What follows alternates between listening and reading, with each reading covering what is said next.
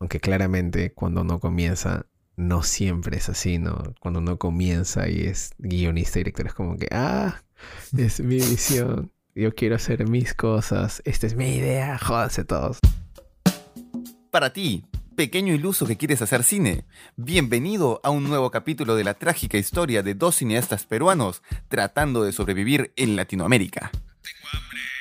Yo soy Pedro. Y yo soy Sebastián. Y bienvenidos a Mamá, voy a hacer cine podcast. En este episodio hablaremos sobre la importancia de trabajar en equipo en rodajes. Así que trae canchita y una chela, porque estamos a punto de decepcionar a nuestras familias. Métele rec nomás hoy.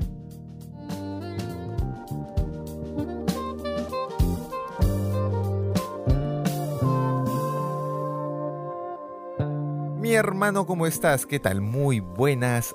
Buenos días ya. Buenos días. Literalmente buenos días, hermano. Una y 20 de la mañana de hoy, miércoles. Hoy si no es un miércoles, hoy es miércoles. Estamos grabando el episodio el mismo día y debo confesar, señores, que esto es culpa de Plus. No, mentira, no, no, no, no, no. ¿Qué tal basura, güey? Es mi culpa. Nah, no es culpa de nadie, tranqui. Ahí han habido. O sea, en verdad es culpa de Pedro, ¿no? Pero todo claro, bien. pero sí, me quiere hacer sentir mejor.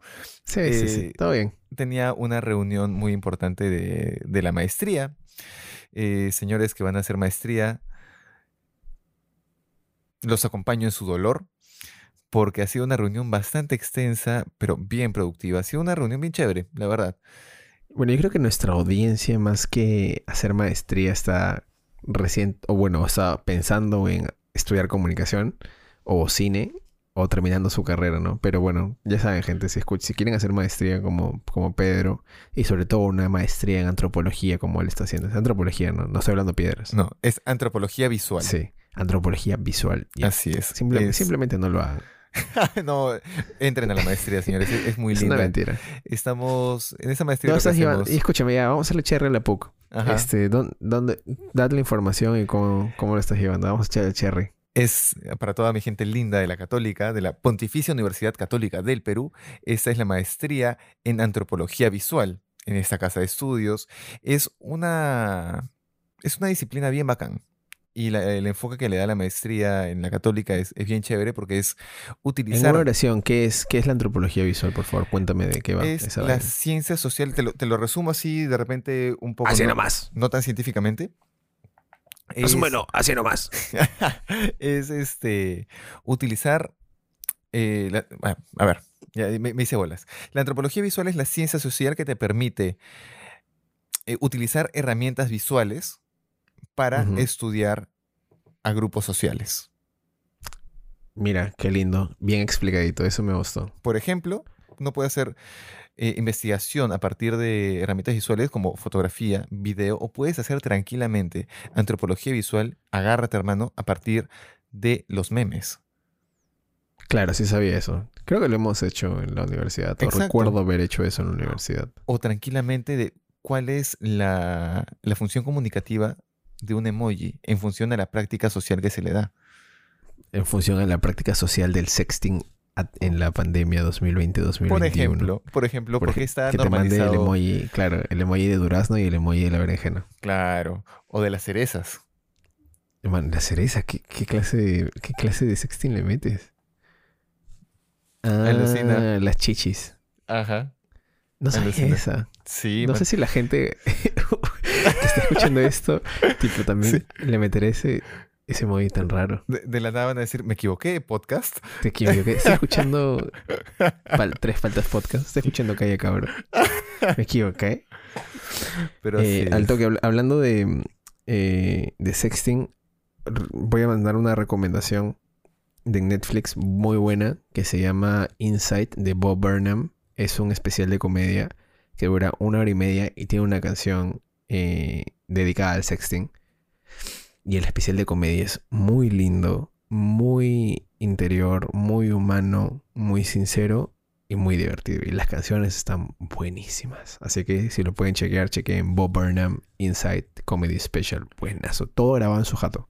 Una clase maestra en fotografía, este, en cinematografía, porque él ha dirigido y escrito eh, protagonizado, editado, hecho la dirección de foto. Muy bueno, muy bueno. ¿Sabes qué te quería decir? Me encanta cómo, cómo podemos cinematizar hasta el sexting. Bueno, es que escúchame, él, él lo que hace es te muestra el sexting de una manera muy cinematográfica, buenas, las imágenes muy buenas, muy muy buenas. Te lo recomiendo ver, Pedro, ¿ah? chequealo, chequealo. Una hora y media, Llego. buenazo, Llego, buenazo, buenazo. necesito ese espacio en mi vida. Sí, sí, sí. Escúchame ya, para cerrar el toque, eh, me estabas hablando de la católica. Sí, y lo, lo bacán es que, claro, estamos impulsando, por ejemplo, dentro de la antropología, el trabajo etnográfico, que es justamente el trabajo de campo, las distintas herramientas que uno util- utiliza en las técnicas para recoger la, la data, eh, se ha visto mellada a full por eh, la pandemia. Por ejemplo, tú sabes, y, y creo que la gente que nos escucha sabe que yo trabajo bastante en Amazonía. Me gusta mucho ver el tema de Amazonía. Y claramente ahorita es imposible viajar a la Amazonía, sobre todo a las comunidades donde yo trabajo, porque implica un riesgo para ellos Y para ti, y para mí. claro. Entonces, Tú trabajas mucho en la comunidad Chipivo, si no me estoy chipivos y con los cocamas cucamilla Chipivos, perdón. de este de Iquitos. Y los cucamas también. Sí, Así es. sí, sí, ya me Ahora me gustaría trabajar también con los yaguas de Santa María, por ejemplo. Tienes bastantes fotos en tu Instagram que está arroba Orna Pedro. Arroba Ah. Orna Pedro. Así Sí. es. Y este, pero ahora nos estamos dando cuenta dentro de esta ciencia social que puedes hacer investigación sociológica de antropología visual desde las redes sociales. Y ha habido una compañera en la maestría ha hecho un estudio bien interesante a partir de Discord. Man, ya. Oye, gente, gente, ustedes quizás no lo están viendo ya, pero los ojos de Pedro se están abriendo mientras cuenta esto. Y es muy, muy bonito verlo, así como Sí. que entusiasmado por lo que le gusta. Es, es de verdad, gente, y eso creo que eso se relaciona mucho a lo que estamos hablando aquí, ¿no? Que si estás escuchando esto es porque realmente vas a querer hacer cine, vas a querer vivir del cine. Y cuando hables de cine, te va a pasar esto, porque estás hablando de algo que te llena, te gusta mucho, te, te hace sentir vivo. Justo conversaba hace hoy mismo con este una persona que quería Bueno, ayer, bueno, ayer, sí, tienes toda la razón del mundo. Ayer, claro, porque ya no es este, miércoles. Sí, hoy ya no es miércoles. Hoy es miércoles tal cual. Y conversaba con una persona que, que quiere empezar en fotografía. Y tiene miedo, lógicamente, por, por las diversas estigmas que puede tener la carrera, etcétera, etcétera, ¿no? Pero unos, yo me di cuenta que sí la va a hacer en foto, porque cuando me hablaba de sus intenciones en la fotografía, veías ese brillo en su cara. Entonces, eso es lo que necesitas para hacer cine y para hacer foto. No solamente los equipos, no solamente este, la argolla que es tan presente dentro de eso, sino es la pasión por la chamba. Como dirían en el secreto de sus ojos, ¿no? La pasión. Es tal cual. Es la pasión. Si te apasiona algo, lo vas a hacer bien. Y miren, miren, miren a Plas. Miren a Plas, le apasiona el cine y miren dónde está. Estoy sentado en mi escritorio, güey. en Pero- la casa de mis papás. Pero mira, estamos a punto, a punto de, estamos a escasos cuatro días, creo, de grabar. Mm, Bueno, hoy día ya estamos. Sí. Bueno, yo estoy a. Yo estoy a, a dos. Sí, ah, tienes razón.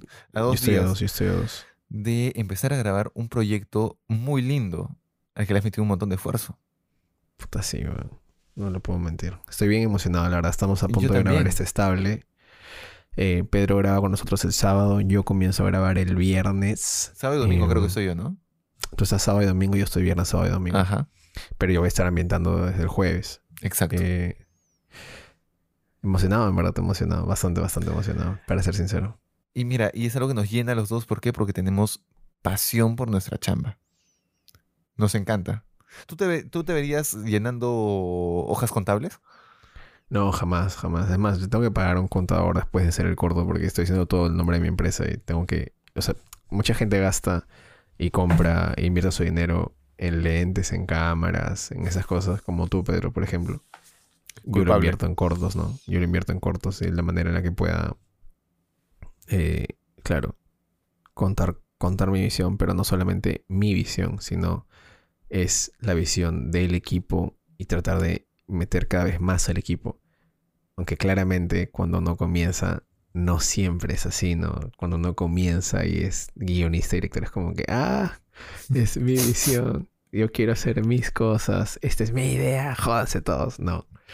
Acabas de decir algo, acabas de decir algo que me, me parece súper interesante. Y eso ¿Te gustó mi entrada? justamente- ¿Te gustó me mi encantó, entrada? me encantó, sutil, low key, low key, pero presente. Y es Bueno, no, bueno, me gustó mi... sí, a mí- me Perdóname, gustó. pero me, me gustó mi entrada para Mil de meter el diez. tema. Mil de diez. Excelente, maravilloso. Y es que claro, hermano. Muchas veces uno dice que necesita un equipo porque realmente necesita un equipo, hermano. ¿Tú te imaginas, o, o te, te hago una pregunta, te hago una pregunta, Sebastián Plasencia Gutiérrez, conde de Surquillo y alrededores. Me encanta el conde de Surquillo, tengo que decirlo. Me encantó. Me gusta, también. me gusta, me ha, me- me ha gustado. Una, una vez que termines ese corto, ya vas a pasar a ser marqués de Surquillo. Ese me gusta más. Márquez de Surquillo, suena bien, suena bonito. Sí, Es como que, ah, carajo, rimbombante. ¿Tú podrías grabar esta estable solo? ¿Está estable solito? No, imposible. Eso sí, eso sí es imposible, realmente, porque Ok. está estable tiene un montón de, de ideas pensado en justamente un trabajo en equipo. Ok. Hablemos de Nervosa. ¿Habría podido ser rodada, postproducida, solo a una persona? No, tampoco. Eh, aunque lamentablemente eh, en Nervosa sí, sí fui conocido por Gonzalo Valdés, que es mi mejor amigo de la universidad. Eh, Y mi vecino. Gue- Y mi y tu vecino. que nunca se ven. Nos hemos visto una vez. Una vez nomás. Alias Glever. eh, me puso el apodo de Dictaplas. No te creo. esa- Me puso el apodo de Dictaplas porque efectivamente en Nervosa era como que no, no, no, no. Tiene que ser así, tiene que ser así, tal, tal, tal. Tiene que ser así, tal.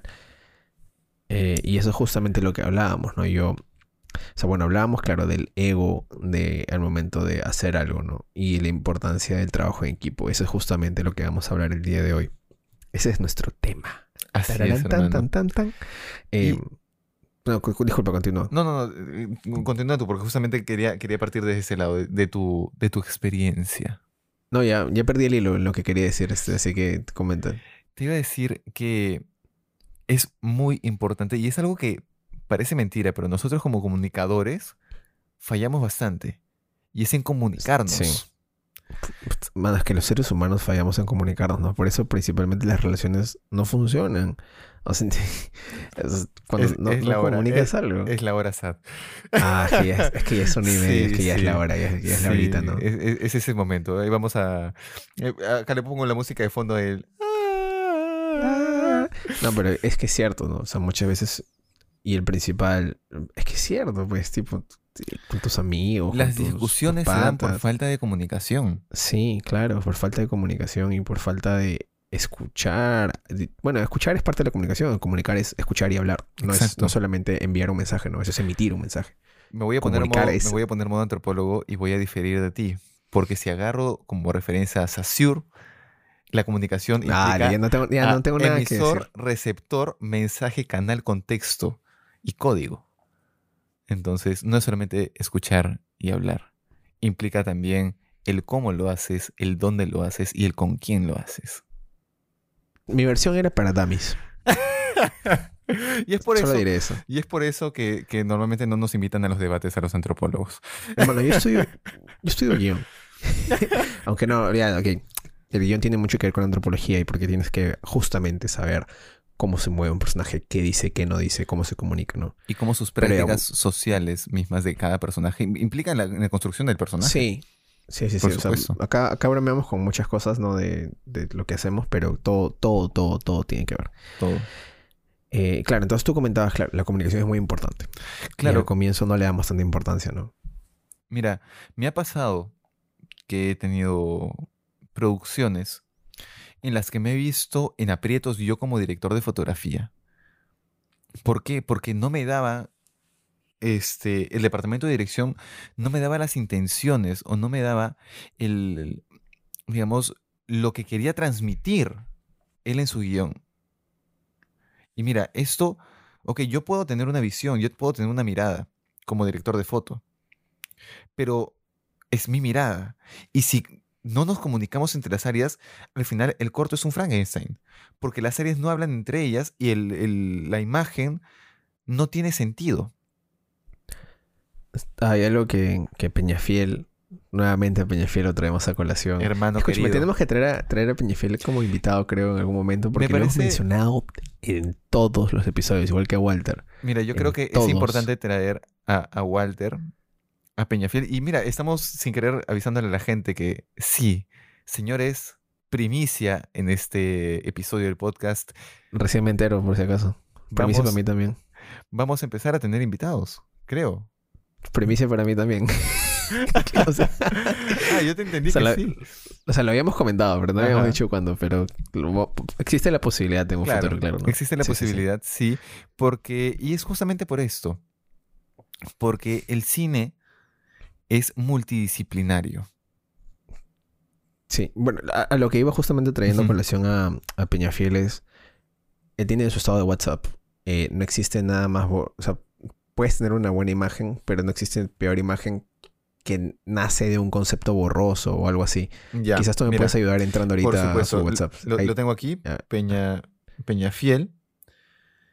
Y me dice, claro, es la frase que yo siempre, que yo siempre te digo, que es una frase acuñada por uno de los padres de la fotografía, se me dio el nombre. Ansel ahorita. Adams. Ahí está Ansel Adams, el de la... Paisajista. El de las escalas de gris. Claro, Ansel Adams es paisajista y vivió toda su vida fotografiando eh, el parque Yosemite en Estados Unidos. Mano, qué bestia, no sabía eso. Sí, Qué- qué- inclusive, Qué, delicia tener luego- esta información. Luego de su muerte, es que un- una montaña en el parque Yosemite se le, se le nombra como la montaña Ansel Adams. Maña, qué, chévere. Alucina. Sí. Y Con los oyentes vamos a organizar una, una visita a la montaña Ansel Adams. Manja, ¿me puedes llevar a mí también? Eh, 2000, apunten, jueves 26 de junio del 2035. Nos encontramos ahí. Perfecto, maravilloso. Es, tenemos una cita.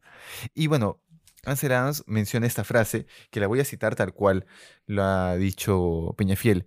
No hay nada peor que la imagen brillante de un concepto borroso. De hecho, hay una, un, un temita ahí en la traducción de la imagen que, perdón, en la traducción de la frase que era, no hay nada peor que la imagen clara de un concepto difuso. Claro. Y es, pero justamente va el tema de que si no tienes un concepto y no lo comunicas, no puedes este, efectivamente ejecutar bien. Y ahí es donde entra mucho a tallar el director, ¿no? Que es. Yo siempre lo veo como el director es. Esta, esta frase la saqué, la, la, la saco mucho de la película Jobs, ¿no? Ok. Como, eh, la, la que es con Michael Fassbender. Donde eh, él dice, algunas personas tocan sus instrumentos, yo toco la orquesta, ¿no? O sea, yo soy justamente el que va alineando las cosas. Y creo que esa imagen suena ya, es, un, es una frase que es muy egocéntrica, pero es justamente, creo yo, lo que resume un poquito la- el trabajo del director. Que el trabajo del director no es decirle, oye, haz esto, sino es como entender qué es lo que está tocando esa persona, cuál es su melodía y encajarla y llevarla de una manera que junto con su visión pueda contar todo, todo y unifique todo en conjunto para que esa melodía suene bonito y tengas todos los tonos cálidos de la dirección de arte, tengas todos los bajos y los graves de la dirección de foto, tengas todo el espectro sonoro y percusión del el departamento de sonido y todo se conjugue en una sola imagen. Pero eso no funciona si no trabajas en conjunto. Y eso no funciona si no le das espacio a las personas para que puedan comunicarse y para que puedan proponerte ideas. Porque si estás como dictaplas, eh, toda tu visión simplemente va a ser imponer, imponer, imponer y la gente, uno, no se va a sentir a- a gusto y dos, no va a dar lo mejor de sí. Mira, justo has tocado algo que me, me parece súper interesante porque te cuento, yo hace algunos meses, no, años, man, ya años que estoy viejo, este, llevé un curso en Creana, ¿ok? Este, que era dirección de fotografía. Ese curso lo dictaba, y asumo que puedo decir el nombre, y creo que sí, sobre todo porque es una O sea, cita. sí, pues, ¿no? Porque se están creando. Ajá. ¿no? Este, el, el que dictaba el curso de profe es Santi Muriño. Es un director de foto, eh, no estoy seguro si es argentino o uruguayo, pero él, y tengo aquí una, una frase que a mí me gusta mucho porque justo habla sobre una especie de matrimonio entre la dirección, la dirección de arte y la dirección de foto. Y, y déjame, déjame decirte, la dice, y cito, sin director no hay foto.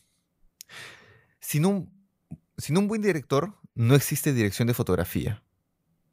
Pero me gusta pensar que tanto foto como arte es una sola área, porque la foto registra y compone el arte. Sin arte no hay foto. Estas tres áreas son la razón por las que hay una producción audiovisual. Yo le agregaría sonido, para serte sincero. No, claro, y aparte... Ahí le agregaría sonido. El sonido para también. Complementar la, para complementar la frase, pero eso es lo que también dice Peña mucho, ¿no? Tipo, no sé si lo dirá él o si lo habrá sacado de alguien más que lo dice, pero claro, es como si no tienes el arte, no tienes los objetos para iluminar, y si no tienes la foto, no tienes la luz para iluminar esos objetos. Peñacito tus fuentes, pues. no, no me acuerdo, no, en mi defensa no me acuerdo yo de, de dónde lo habrá sacado él, pero recuerdo que él lo decía.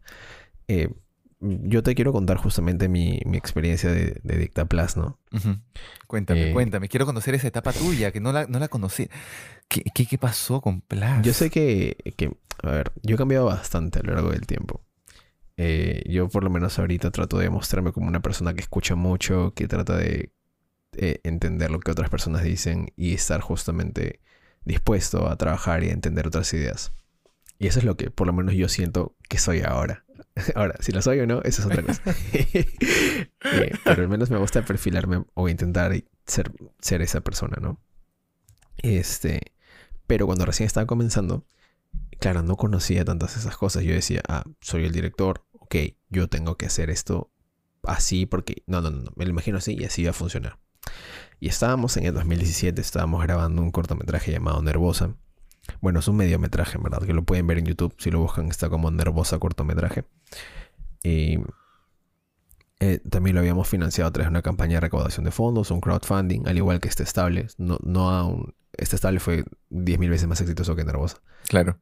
Eh, pero claro, estábamos también tercer ciclo. Yo tenía 20, 18 años, creo, 19, no me acuerdo, la verdad. Estábamos chivolos, mano. Estaba bien chivolo, tenía el pelo más corto. Claro, ahora parece Sí, sí. Jorcuera. No sé quién es Corcuera. O sí sé No. quién es, pero no me acuerdo. No, no debiste decir eso al aire. No, im- no importa. o sea, Obviamente te no, hay, te no hay paso- roche, no hay te paso la roche. foto después. Te paso la foto después. Ya, ya. No hay roche, no hay roche.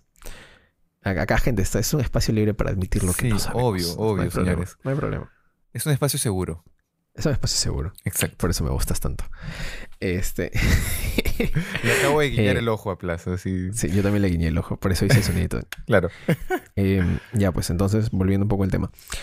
Eh, estábamos grabando este gordo. Yo estaba de director, yo había sido guionista. em, claro, yo, yo, yo sentía que había. En, en Dota se escucha, se, se usa una palabra llamada carry. Y el carry es como que el que lleva. Había, yo sentía que había como carreado el, el- el proyecto, ¿no? Yo había llevado el proyecto. Pero no tenía sus sentía- supports. Claro, no tenía. ¡Oh! ¡Qué buena! ¡Ay, te amo! Yo más. Eh, claro, me faltaba mi, mi posición 1, me faltaba... No, yo era posición 1, me faltaba mi posición 2, me faltaba mi posición 3, mi posición 4, mi posición 5, ¿no? No estaba mi mid, mi off, ni mi hard support, ni mi support. Claro. Y yo necesitaba justamente entender que ellos eran importantes y no eran solamente peones, ¿no? Sino que eran gente realmente importante designada para chambear y para poner y para proponer, sobre, para proponer, creo que esa es una palabra clave. Sí. Y, y estábamos grabando y yo me acuerdo que tenía la cámara, bueno, Gonzalo Valdés Glever tenía la cámara enfocada en nuestra actriz que era Mari, María Gracia Ra- eh, ¿Enfocada? Ramírez. Estaba, bueno, estaba encuadrando y tenía enfocada, o sea, porque sí tenía enfocada. Ok, excelente. Sí estaba enfocada. Excelente, me encanta, me La encanta. puta madre. Señores, Eh, lo lamento, pero yo soy bien, bien fregado con la terminología. Es parte Sí, de, como- de la antropología. Sí, como, como verán, a mí un poco me, me importan tres pepinos. Sí, es como que no sabemos qué cosa cosechar en las seis hectáreas de pi de lo que le vale a Plus estos sí, términos. Sí, sí, sí. Eh, entonces, claro, ya. Tenías. es- Estaba enfocada, slash encuadrada Mari. Y yo le dije a Clever, Clever, no, así no. Muévelo para acá. Y él me decía, no, Plus, pero creo que sí se ve mejor. Le dije, no, no, no, regresa lo anterior, regresa, ponlo, ponlo como estaba. Me decía, no, pero yo- no, no, escúchame, ponlo. En edición va a cuadrar, ponlo, ponlo nomás. Se arregla en post. O sea, en, en post se armaba, se terminaba. Y Gonzalo obedecía. Y lo mismo pasó varias veces, ¿no? Me proponía varias cosas, me proponía varias cosas, me proponía, me proponía. Y yo le decía, bueno, no, no, no. Así, así no está en el storyboard. Vamos a hacerlo como en el storyboard. Pero en el storyboard ya lo habíamos pensado, ¿no? Eh, entre los dos. Y yo también decía, no, no, no, ¿sabes qué? No me gusta. Vamos así, vamos así, vamos así, vamos así. Porque yo también sentía como que, claro, era mi corto, sentía que era mi, mi proyecto. Y, Gran error. y, y tanto así fue que me, que me fastidiaba, o sea, que no saliera algo como yo quería, que claro, me frustraba, no, no sentía que podía avanzar, y de hecho el último día de grabación, en vez de... Esa historia la he contado mil veces ya, Ujú. la he contado en mi Instagram como que diez mil veces, pero eh, estábamos en el último plano, que era un plano picado de Mari, Ok. echada en la cama, este, echada en la cama respondiendo una llamada, su mamá se tenía que ir. Era las 12 de la noche o 1 de la mañana, no me acuerdo. Estábamos en la casa de una amiga eh, y no salía y no salía y no salía el plano. Este, el boom se, que se, paraba metiendo, la dueña de la casa se par- paraba metiendo el boom. Y yo me acuerdo que, que grité y dije, oye, puta madre, ¿puedes por favor agarrar bien el boom? Y lo grité asado, bien asado. Y la hice llorar. La hice llorar. Entonces Es- fue esa yo no que- la sabía. ¿No sabías? No la sabía. Esa historia yo no la sabía. Y ya, la hice llorar. Viejo. eh, y este. Ya. Otra persona agarró el boom. Y, y terminamos de grabar la escena. Quedó. Mari se fue. Pero el sentimiento que nos quedó fue sombrío, ¿no? No ¿Estamos fue hablando como de, que- de Mari, Mari Bachet? No. No, no, es otra Mari. Ok. María Grecia Rodríguez. Ok, ok. Rodríguez, sí, María Grecia Rodríguez.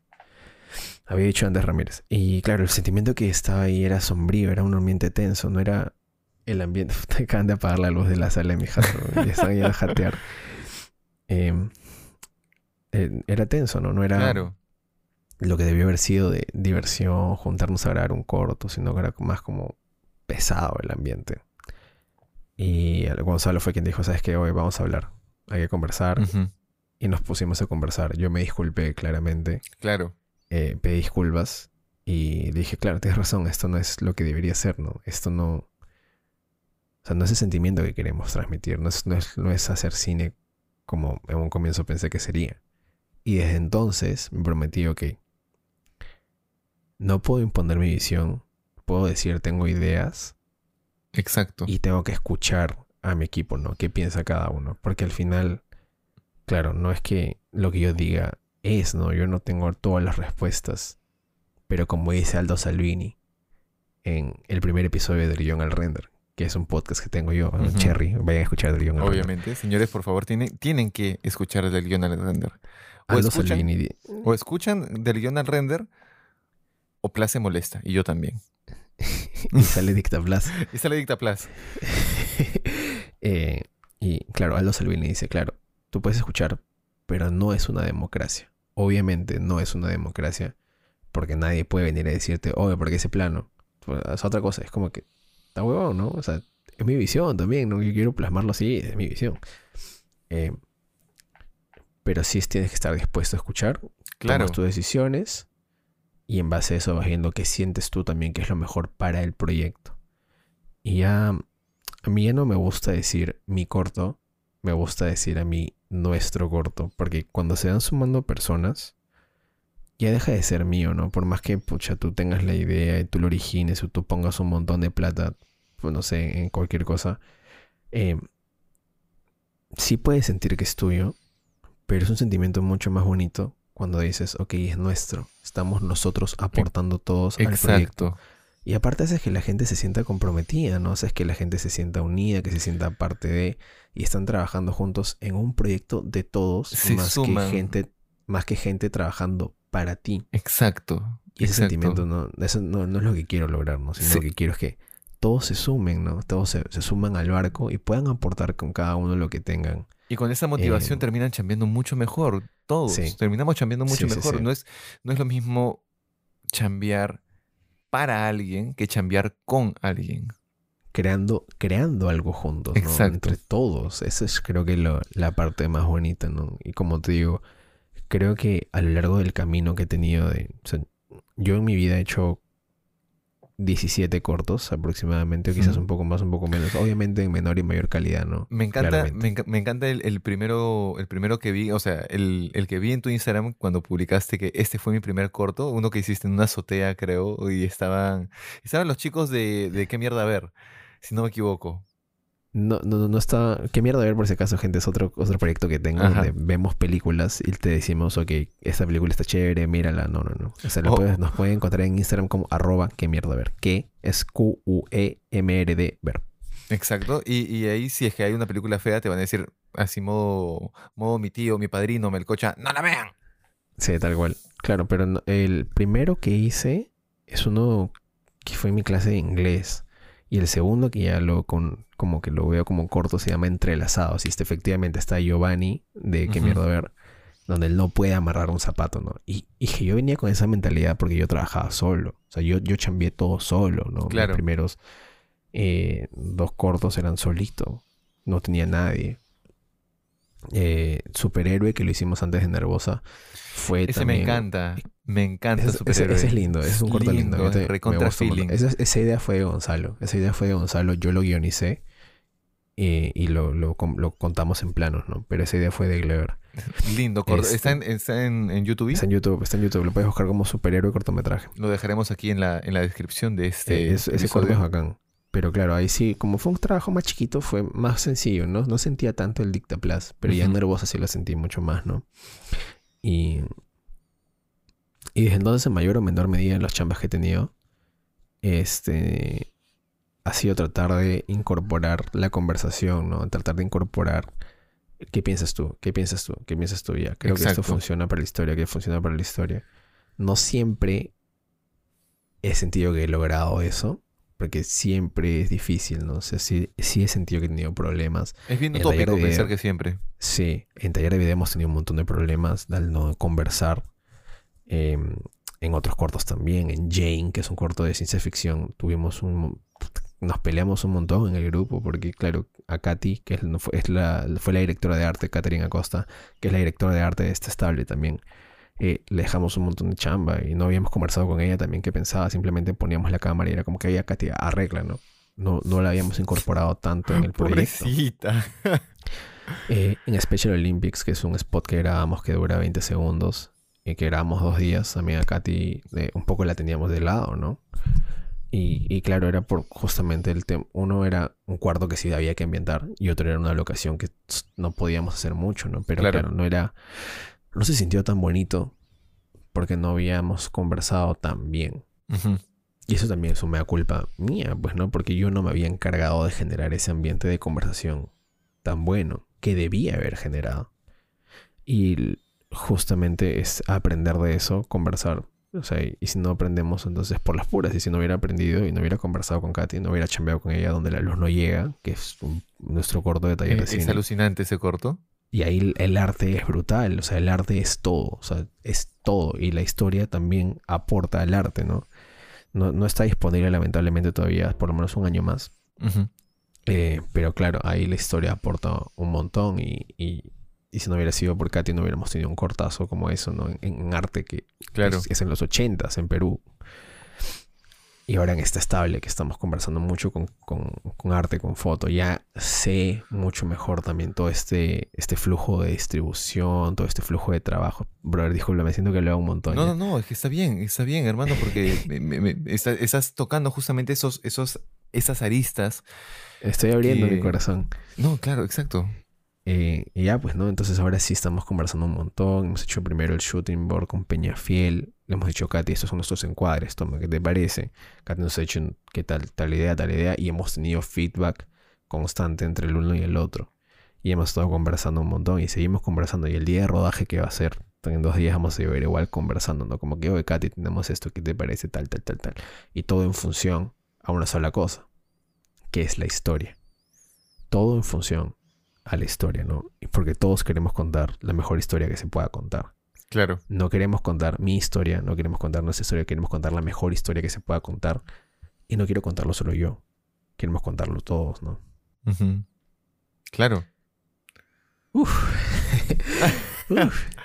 Y mira, yo, yo, yo redondearía eso con que también, y es algo que hablábamos hace un rato, ¿no?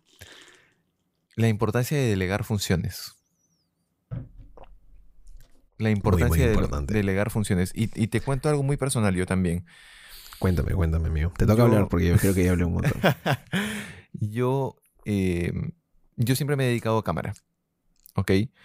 Desde la dirección de foto en general. Em, y, y ca- cabe resaltar que justamente la, la función, la, eh, la tarea principal de la dirección de foto es estar a cargo del planteamiento de los encuadres, el manejo de la cámara, la luz, eh, y, y de cosas tan importantes que pueden parecer súper estúpidas, como el, oye, ¿cuál es el amperaje que soportan los tomacorrientes del lugar donde vamos a estar grabando? Esa es tu chamba como director de foto. Estar atento a eso.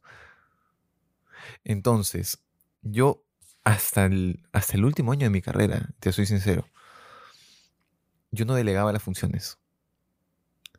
Cuando era director de foto tenía que ser operador de cámara, iluminador, operario de gimbal, eh, dronista y, y- y todo. Todo lo que refería a dirección de foto era un solo cargo. Todista. Era, bien todista, era bien todista. Se podría decir que eras un filmmaker. Probablemente sí. No te decía cómo odio ese término, pero ya un, capítulo tocaremos eh, a profundidad el tema. El Fucking film. Maldita sea. Pero filmmaker, sí, e- e- eso era, eso era parte, o sea, no me metía para nada en arte porque no se me da bien el arte. Eh, no me metí en dirección porque dirijo muy, muy, muy estresado. Me, me estreso mucho cuando he tenido la oportunidad de dirigir. Este, y, y- y termino en un modo casi dictaplas. Te lo juro. Entonces, eso va a quedar, ¿no? Sí, va a quedar, de todas maneras. Entonces, este, pero dentro de lo Trata que de es- meterlo en el título ahí para la joda. Sí, obvio, obvio. Este. Y bueno, la cosa es que yo hacía todo. Y en algún momento, Camila, que también nuevamente la, la traemos a, a colación. Camila Murayama. Camila Murayama, me dijo, este, ok, vamos a tener un gaffer. Yo, yo asadazo, ¿no? No, ¿por qué? Pero si yo puedo, yo puedo, yo, yo sé poner mis luces, yo me, me- me gusta agarrar mis luces y, y ser el que las planta y, y- y toda la cosa. Y Camila, Discúlpeme, ¿esto fue en que en el rodaje de Transmedia? Eh, en Transmedia fui director de foto y éramos dos directores de foto. Éramos Ujú. este. Tú y Olaya. el, el- Ja. el conde Olaya y yo, Ujú. claro. Entonces, medio que nos repartíamos y muchas veces Olaya fue más asistente Claro. por el- y, y hacía todo lo que refería a Gaffer. Pero Y- entonces, eso del gaffer es en cine, en el taller de cine. sí, Ok. inclusive, y mira, quiero, quiero que te des cuenta que en el último ciclo, en el último curso que llevé en la carrera, el último ciclo recién te diste cuenta de eso. sí, Qué Y- locura. y parece, parece bien tonto, pero sí, porque yo agarro y digo, no, que yo puedo. No, no parece tonto, pero me, eh, me sorprende que nunca antes hayas trabajado como un gaffer. No, nunca. Y, en el último ciclo de mi carrera agarro y digo, no, que no sé qué, yo puedo. Y Camila me dijo, mano, yo sé que puedes. Pero necesitamos, uno, optimizar tiempos. En lo que tú armas cámara y armaste luces, hemos perdido tiempo de ahí. Y dos, es importante que tengas a alguien que sea especialista en las luces. Porque te va a solucionar muchas cosas. Y yo a regañadientes acepté. Y hermano, te juro que después de eso, mi departamento de foto nunca más ha vuelto a tener una sola persona. Nunca. Y me- me ha gustado mucho el hecho de que cuando yo trabajo en dirección de foto, me gusta tener un gaffer que sea más experimentado que yo. Y de hecho, este gaffer es el gaffer de Está Estable, el tío Moy. No te creo, ¿es verdad? El tío Moy fue mi gaffer en, es- No te creo. en mi rodaje de, de cine. Y ahí me, o sea, vi, vi la chamba del tío Moy y dije, o sea, yo podía tener una visión, nuevamente, ¿no? En modo, modo dictaplas, este, yo tenía una visión. ¿Para qué, para qué revele? Pero de verdad, es que es eso, era modo dictaplas, ya, tiene que ser esto, tiene que ser esto.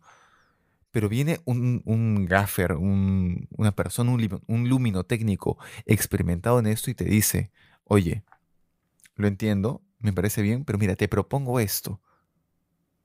¿Qué te parece?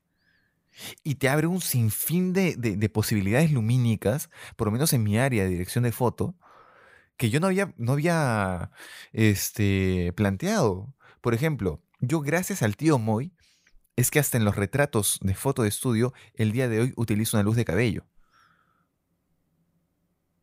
Siempre. Me encanta trabajar con una luz de cabello porque me, el tío Moy me hizo darme cuenta de la importancia que es tener una luz sobre el personaje que lo separe un poco de la parte de atrás. Pero a veces el back no queda bien. A veces tiene que ser una luz de cabello, una luz que tenga cenital de arriba hacia abajo. Y me hizo conocer esto. Primer día de rodaje y yo le dije a Camila, Camila, qué maravilla es trabajar con un gaffer. Y ya ves, ya ves que sí, ya ves que tienes que tener un equipo. Yo sí, tienes razón eso en cine. Al día de hoy, por ejemplo, he tenido producciones pequeñas. ¿ah? Hace poco trabajé para una empresa que es de Pakistán y me tocó hacer un video. Un video bastante Es el video en inglés, ¿no? exacto. mostraste. Exacto.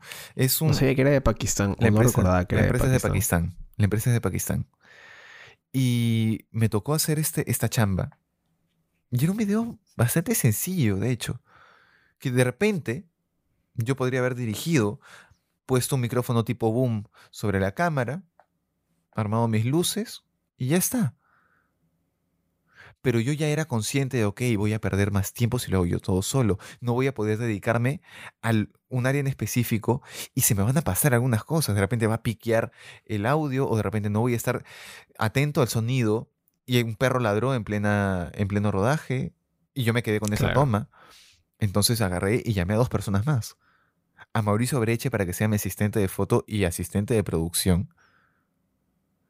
Y él se encargó de todas las luces y ya con eso yo ya estaba tranquilo. Yo hablé con él desde el inicio y le dije, ok, mira, eso es lo que yo tengo pensado. Proponme, igual. Y él en rodaje me proponía algunas cosas y eran cosas que, que hicieron que ese spot sea lo que es. Y al fin, al final de, cuentas, la empresa le gustó tanto nuestra, nuestra chamba que nos dijo, oye, ¿saben qué? Toda producción que tengamos audiovisual en Perú, queremos que la hagan ustedes. Y genera justamente este, este, este vínculo ya laboral con una, con una empresa. Entonces, no, es, no es solamente en la producción de cine, es también las consecuencias que te va a traer en producciones audiovisuales en general. Porque el tener un equipo que te ayuda, que te apoya, hace que la calidad de producción de tu, de tu chapa crezca. Hace que la calidad visual, audiovisual en general, crezca. Yo al día de hoy, te cuento, Plas, yo al día de hoy es muy difícil que vaya a hacer una sesión de fotos, eh, no sé, de, mm, de, producto o algunos retratos en, cuanto que, que implica en creación de atmósferas Ojo, énfasis acá que por si acaso Pedro hacer retratos bastante buenos de actores y actrices principalmente. Así que si eres un actor, eres una actriz que está buscando un headshot o que está buscando un retrato diferente para tu portafolio o lo que sea, puedes contactarlo a arroba ornapedro en Instagram o hhphotography.gmail.com, algo así es. hh.photography.peru.gmail.com eso de ahí. El mail más largo de la historia, pero lo pueden contactar ahí. Y eso que no le, no le puse el .com.net. bueno, Gmail no te permite poner .com.net, así que gracias, gracias, Gmail. y si vieras el, el, el, link de mi portafolio virtual, hhphotographyperu.myportfolio.com. Dios mío, necesitas un bit.ly o algo Sí, necesito un bit.ly de todas maneras. Pero sí, agradezco este cherry, hermano. Y este, al día de hoy es muy difícil que yo vaya a hacer una, unos retratos que impliquen creación de atmósferas o, retratos más editoriales que impliquen justamente un plano más abierto y, mostrar a la persona en, su hábitat natural. Eh, sin que yo le consulte a Andrea Rodríguez, que es, digamos, mi, directora de arte de, de, confianza. Este, que yo le diga, oye, André, ¿Qué cosas puedo hacer? ¿Está bien la paleta de colores que estoy proponiendo? O mira, ese es mi, mi, mi digamos, mi storyboard, ¿no? O, mi planteamiento, mi, bosquejo de la, foto. ¿Qué te parece? Y ella por su entrenamiento visual, se da cuenta de cosas que yo de repente nunca he visto. Y por Sí. eso es que yo agarro y me la jalo para eh, trabajar con- conmigo en Greca Producciones a inicios del 2020. Me la llevo ahí y los spots que hicimos con ella tienen un arte, pero que es, es muy, muy, muy funcional, muy chévere y con cosas que yo en la vida me habría dado cuenta. ¿Por qué? Porque yo no sirvo para dirección de arte. Porque soy consciente de mis habilidades. Soy consciente de que no me voy a poner a hacer dirección de arte porque no tengo ese ojo. Y. Andrea sabe que no se va a poner a hacer dirección de foto porque no tiene ese ojo.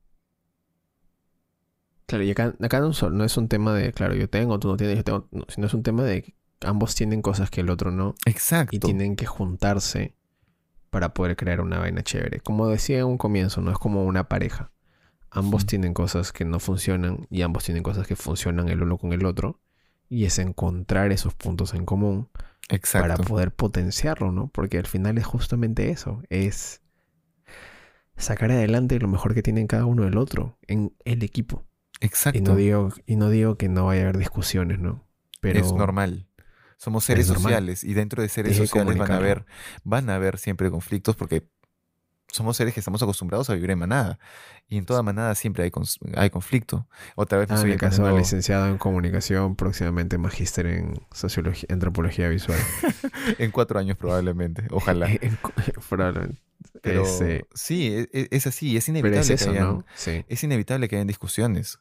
Y está Para bien. ir concluyendo un poco, Pedro, que eh, creo que hemos hablado bastante el día de hoy. Mira, el día de hoy ¿Qué- con, qué, con, con qué te quedas, hermano? El día de hoy te voy a decir que no, nos- no se nos está acabando la SD. El día de hoy está viniendo Serenajo porque pues, está pensando que estamos en juerga, juerga COVID. En- oye, ¿has visto cómo les ponen al- a, la gente que hace fiestas COVID? Me encanta el, el nombre que les ponen. Les ponen Covidiotas. Covidiotas. Y de hecho, Hermoso. hay, creo que está definido por la RAE. ¿En verdad? Sí, Qué maestro. ya qué está, ya está. Por, porque acuérdate que todo término, por su uso, un uso Se extensivo, vuelve, se claro. vuelve canónico. Pues. Sí, sí, sí, sí. No es al revés. No, no es que la RAE dictamine, sino Exacto. que la gente dictamina la RAE. Exacto. Exacto. Como diría tu, tu, tu presidente electo Peter Castle, el poder del pueblo. El pueblo será el quien mande. Y te voy a decir algo que de repente no, no, lo, no lo tenías claro. Pero tengo entendido que hasta combi ya está aceptado por la RAE. Eso creo que sí, eso creo que sí está. Y alguna vez he escuchado una volada de que el AIGA ya está aceptado por el uso. Es imposible que me vayas a escuchar decir AIGA a mí porque eh, yo sí, mi madrina es mi tía a la que yo le tengo un amor increíble.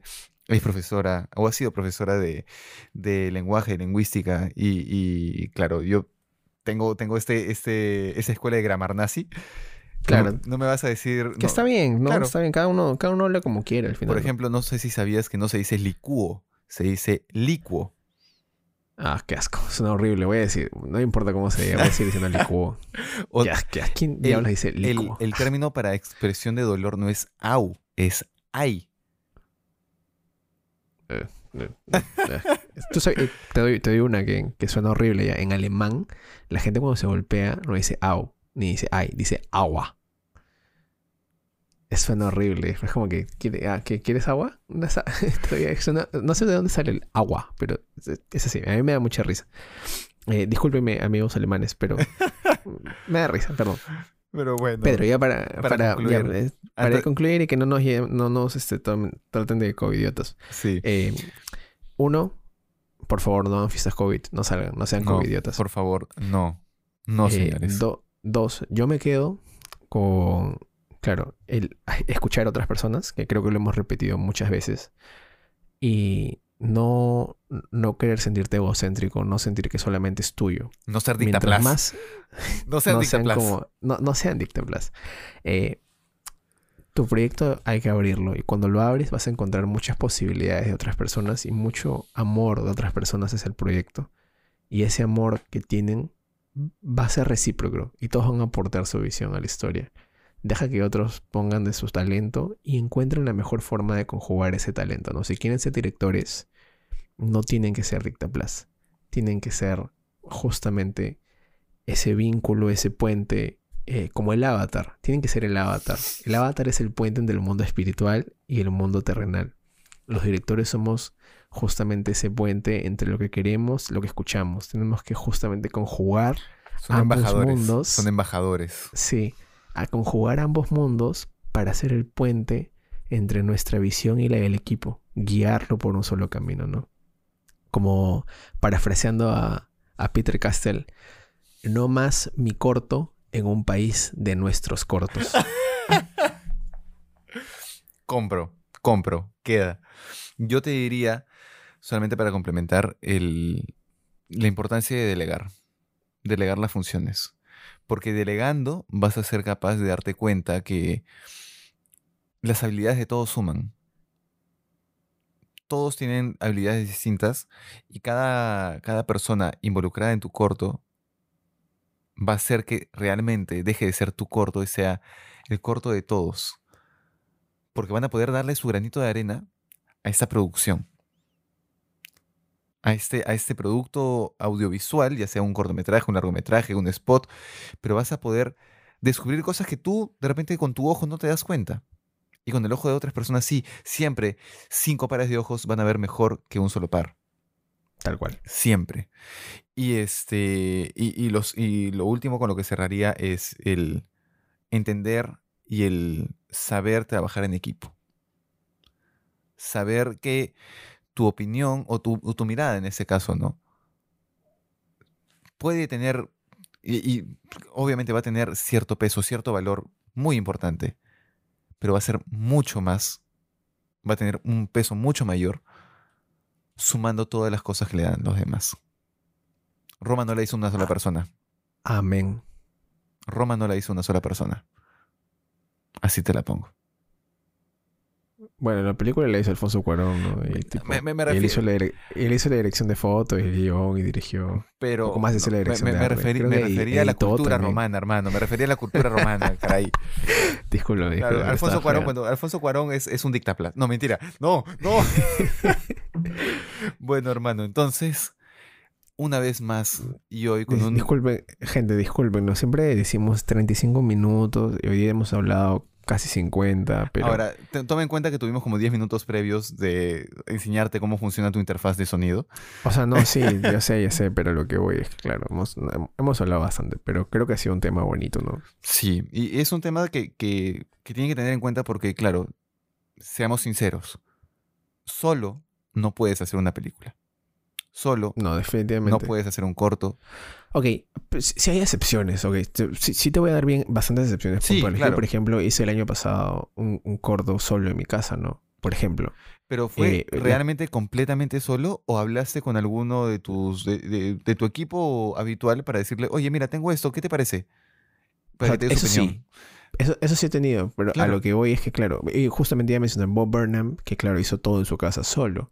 Eh, no sé qué tanto habrá consultado, pero creo que tienes que estar pensando y enfocarlo en el proyecto de- que tengas, ¿no? O sea, tienes que tu proyecto enfocarlo a tus limitaciones. Y si tú, y si tú no tienes para trabajar con alguien, y si lo tienes para trabajarlo solo, ok, ya.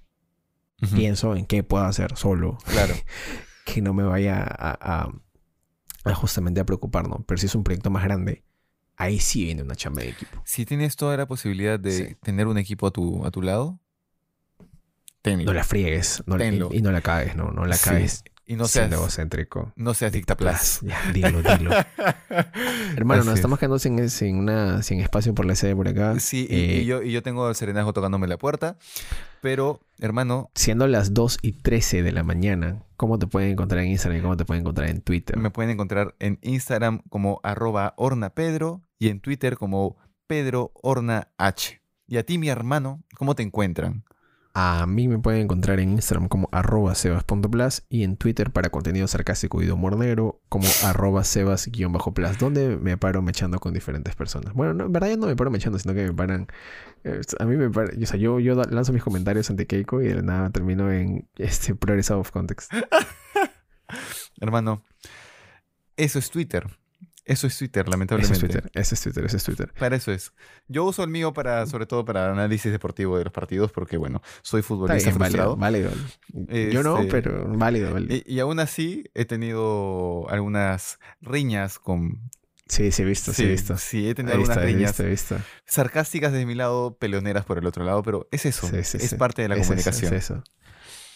Pero la próxima semana nos vemos con un temita Uf. totalmente ligado a este estable. Eh, toda la experiencia Es de grabar un cortometraje en pandemia. Está estable es el tema. Ese, sí, sí, sí. Exacto. Vamos a hablar de toda la experiencia, ¿no? Aprovechando que vamos a grabar justamente y la gente que quizás quiera grabar algún corto en pandemia. Yo voy a ser totalmente transparente con todos los gastos, todo, todo, todo, todo, para que si es que alguien quiere hacerlo lo pueda eh, realizar de la mejor manera, ¿no? No hay problema. Y para que la SUNAT no te, no te fastidie. Tengo que pagarle un contador, weón, pero ya no importa. Eso será para, eso será para, Para una un conversación próximo privada. episodio. Entonces, gente, con nosotros ha sido un placer y nos vemos en el próximo episodio. Chao, chao. Estaba esperando eso. Hablado.